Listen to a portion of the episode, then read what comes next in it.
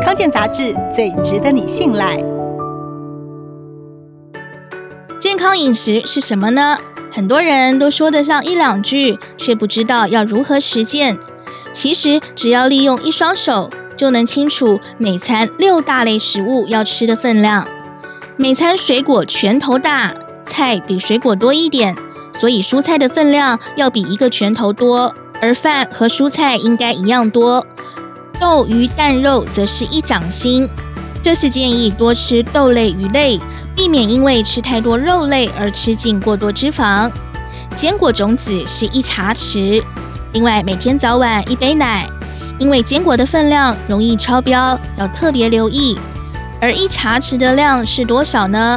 其实只要把手伸出来比个赞，大约就是大拇指一个指节的分量。身为外食族，但又不想放弃健康，该怎么办呢？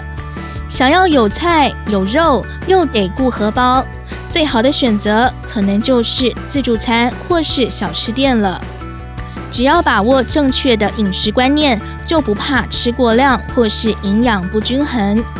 国健署也特别为了外食族设计了多种组合，都符合我的餐盘概念，即使餐餐老师在外，还是能吃得健康营养。要注意主菜，避免挑选油炸物。